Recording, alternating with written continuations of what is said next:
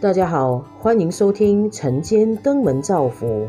今天我们来聊聊哪些告别让你还印象深刻呢？市委宣布冠病最新死亡人数突破八十万，估计很快会破一百万大关，而且数日提升所用的时间是越来越短。不知这种肆虐法最终会让多少人失掉生命？远在欧洲瑞典的同学说：“西方人并不重视戴口罩、保社距，他们重视个体的自由多过生死。若不幸被感染，就好好的接受治疗。最重要，眼前生活因自由得快乐是首要的选择。这和我们东方人的价值观有很大的差别。因为重视自由而舍弃对生命的关怀。”造成疫情难以控制，这是大多西方国家的际遇。另一方面，疫情确诊量也在另一种国度高居不下。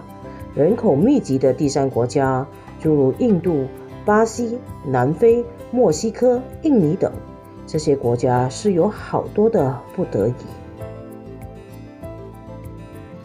不同的族群，很明显对于同样的一生。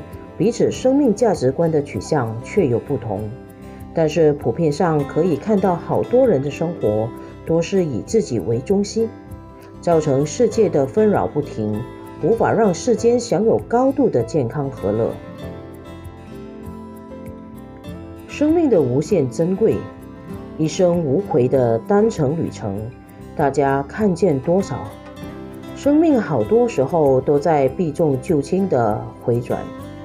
对严肃的探讨敬而远之，嘻嘻哈哈的又是一天。怕死，不是爱惜生命，反而是在挥霍资源的浪费。人生本来就是一连串的告别，像粉嫩的童年告别，像翠绿的青春告别，也在不同的阶段识别枝头，脱掉旧壳。眼睁睁看着这一刻的自己向前一刻的自己告别。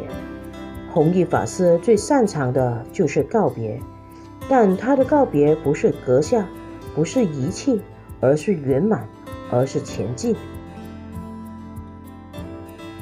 让我们也来自我对话，问一问自己：哪些告别让您还印象深刻呢？欢迎您留言分享。